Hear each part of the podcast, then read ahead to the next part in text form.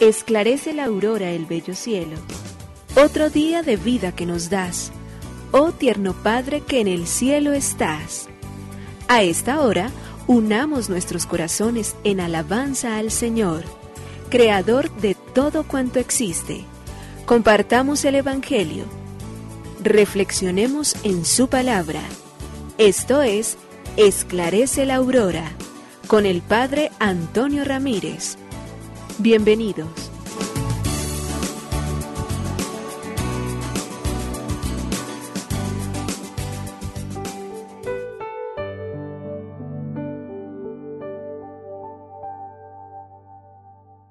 Bueno, muy buenos días. Hoy martes 26 de octubre del año 2021. Le damos gracias a Dios por este nuevo día, por esta nueva oportunidad. Gracias Señor por llamarnos a la existencia. Gracias Señor por permitir que hoy, como todos los días, volvamos a comenzar de nuevo. Porque tú eres nuestro amigo, eres nuestro pastor, cuida de cada una de las ovejas y particularmente nos llamas por su nombre. Nuestro nombre es fundamental en la relación porque para ti no somos un grupo, sino para ti somos una persona. Y nos llamas, nos consientes, nos reconoces. Y por ello entonces la gracia inmensa de poder decir somos oveja de tu rebaño y somos conocidos por tu nombre.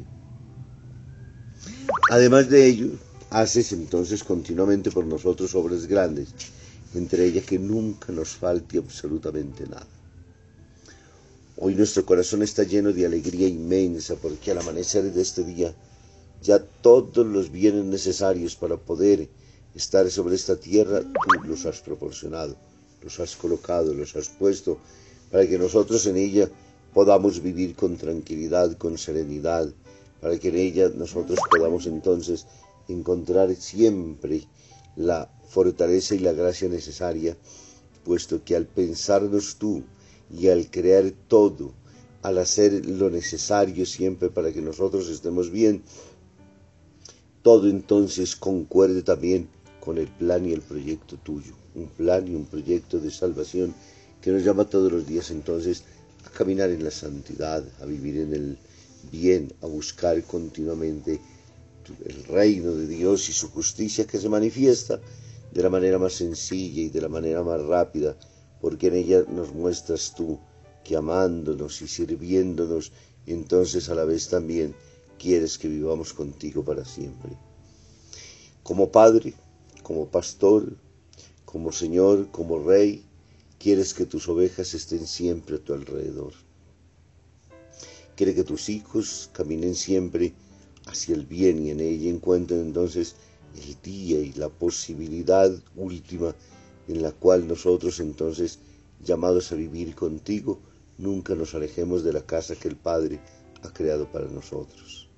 Pues yo te damos gracias, Señor, y cada día es una oportunidad para avanzar en este reto, para avanzar en este camino, para sentir la alegría inmensa de la salvación, para sentir que aprendemos a disfrutar de tu amistad, a mirarte a los ojos, a relacionarnos contigo tranquila y serenamente.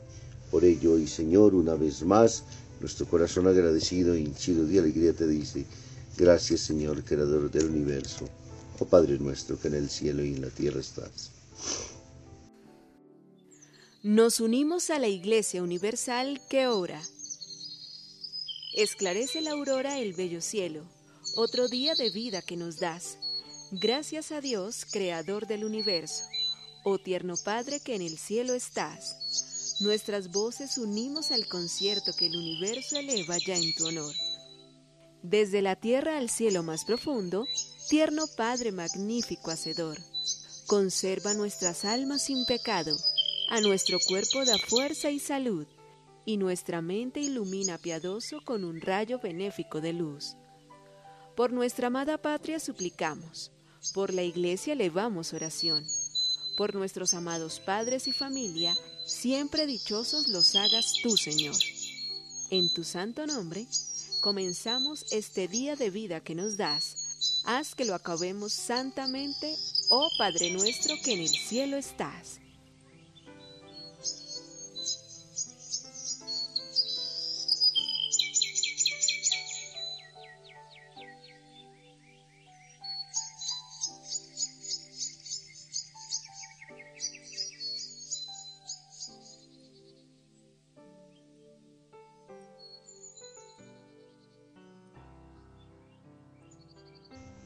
Perdonar es negocio.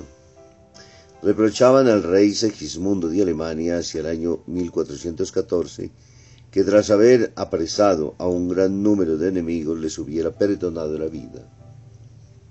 Escuchad y entenderéis. Por cada enemigo que perdono, gano un amigo, y cada nuevo amigo que gano es siempre un enemigo menos. Perdonar entonces un negocio. Normalmente se gana el corazón del perdonado y siempre se quita un gran peso de encima del propio corazón, que es el que muchas veces nos hace sentir a nosotros en nuestra propia conciencia siempre avergonzados, adoloridos, ofendidos y sobre todo tristemente entonces también de alguna manera abochornados porque ninguno de nosotros quiere vivir sobre esta tierra llenándonos solamente de egoísmos, de envidias, de cosas malévolas, sino al contrario, siempre serenos y libres en el corazón. Lógicamente que perdonar no es una cosa fácil.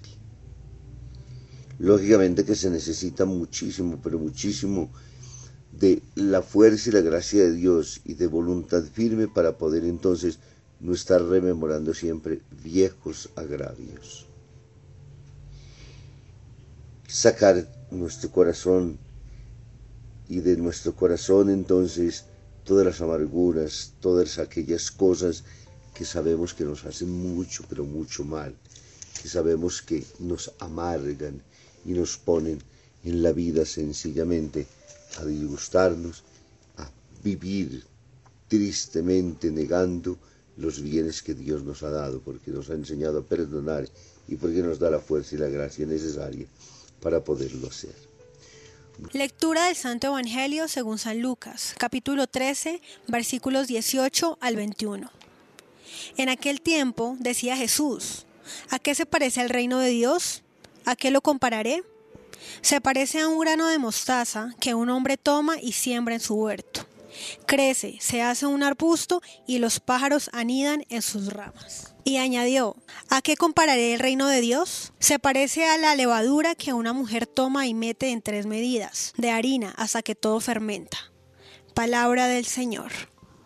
Gloria a ti, Señor Jesús. El Evangelio de Lucas en el capítulo 13 versículos del 18 al 21 en una pericopa muy pequeña. Hoy nos muestras entonces a Jesús comparando el reino de Dios. Jesús ha hablado y nos ha llamado y nos ha invitado profundamente a la conversión, a dejarnos encontrar con Él, a mirarlo erguidamente, a poner nuestros ojos también en la mirada suya, a estar entonces en una relación continua con el Dios bueno que nosotros conocemos para poder entonces encontrar con Él también la fuerza y la gracia. Y ahora nos muestra entonces y nos habla de dos, una parábola, dos parábolas pequeñísimas donde nos muestra cómo el reino de Dios. En la primera, hablándonos del grano de mostaza y de igual manera también hablándonos entonces a nosotros de aquella sencilla acción en la cual la levadura transforma toda la masa. Lo primero que hay que comenzar a decir justamente es de la pequeñez de los dos elementos. Pequeñez en cuanto el grano de mostaza, siendo la más pequeña, puede crecer y para ser el más robusto de todos los arbustos del jardín. Y la levadura, siendo tan poca y se vuelve invisible en medio de la masa, pero transforma absolutamente toda la realidad de esas dos parábolas que nos hablan del reino. Jesús toma entonces esa posibilidad para decirnos a nosotros cómo ese don que hemos recibido un día de pequeños puede crecer y volverse un gran árbol donde no solamente nosotros nos refugiamos, la fe es un refugio saber que nosotros ante las adversidades, ante las calamidades, ante los sufrimientos, ante las incomprensiones, bastaría mirar a Job. Job es un hombre que ha oído hablar de Dios, pero después de todas las pruebas dice, Ahora no te conozco de oídas, te conozco en persona. Ha pasado su vida, ha pasado de ser un teórico de la fe a ser un practicante de la fe. Y a lo largo de ese camino difícil, de ese sendero tormentoso de su vida, entra en el reino y en el reconocimiento, pero ha pasado un muy buen tiempo donde ha sido necesario abonar su propia fe para poder llegar a donde ahora entonces confiesa con toda tranquilidad, ahora te conozco en persona. Esa es la fe que crece en el caminar. Esa es la fe que transforma nuestra propia vida, porque ante esas tormentas dificilísimas de la vida, donde a veces no tenemos ni siquiera donde guarecernos, la fe aparece como esa sombrilla extraordinaria que nos cubre pero que nos sostiene también ante todo lo malo, ante todas las adversidades, porque lo bueno está ya puesto y no tenemos absolutamente ninguna dificultad. Pero ante esas pruebas dolorosas y dificilísimas, lógicamente sí necesitamos a alguien con mayúscula que nos sostenga. Y eso para nosotros es la fe. Entonces esa fe que recibimos como un regalito, y que es pequeñísima porque la recibimos de nuestros propios padres que la siembran en nosotros y de Dios que nos escoge. Y entonces a medida que la vamos alimentando con la presencia continua de Dios en nuestra vida, en el diálogo permanente con Él en la oración, en la participación frecuente de los sacramentos, en la limosna a los pobres y a los afligidos, en el ser cercano a los pobres, necesitados y vulnerables de nuestra sociedad, nuestra fe va ahondándose. Y cada vez que nosotros somos capaces de releer en el entorno todo lo que pasa, siempre en clave de fe, terminamos muy, pero muy beneficiados. Somos los más felices del mundo. Y aunque sea pequeñito, pequeñez, pequeñez completa de levadura es capaz de transformar entonces toda esa masa.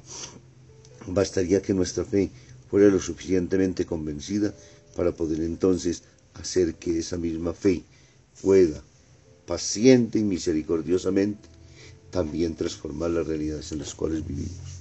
Estamos llamados a ello, lo podemos hacer si nos dejamos amar por Dios, si somos capaces de vivir a la luz de la gracia que Él nos da. Hagamos que nuestra fe hoy sea verdaderamente fuerte, nuestra fe sea lo suficientemente convencida, nuestra fe de razón siempre de la esperanza. Dios bendiga el Padre, el Hijo, el Espíritu Santo. Muy feliz día para todos.